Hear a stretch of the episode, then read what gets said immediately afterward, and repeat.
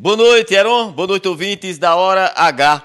A gestão Samuel Lacerda já havia sido notificada pela Agência Executiva de Gestão das Águas, a AESA, sobre danos na barragem do Roçado, que rompeu na noite de ontem, causando transtornos e prejuízos para moradores da zona rural do município de Conceição.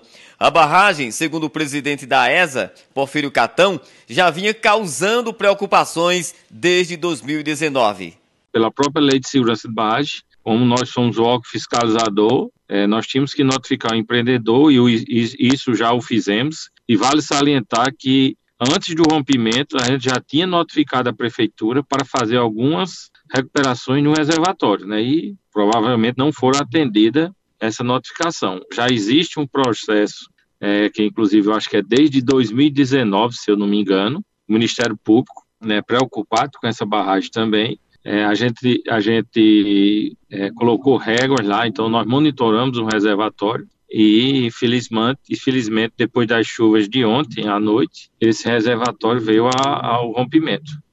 Hoje, técnicos da ESA estiveram no local fazendo uma vistoria no reservatório e notificaram novamente a prefeitura é, responsável pela barragem para apresentar em 15 dias as causas do que ocasionou o rompimento. Porfírio Catão explicou que, como a Prefeitura de Conceição é responsável pela barragem, deveria cuidar da estrutura física, manutenção e conservação do reservatório. O Poder Municipal também deverá ser responsabilizado pelos prejuízos causados à população com o rompimento do manancial. Nós tentamos ouvir a Prefeitura de Conceição sobre o caso, mas não conseguimos contato.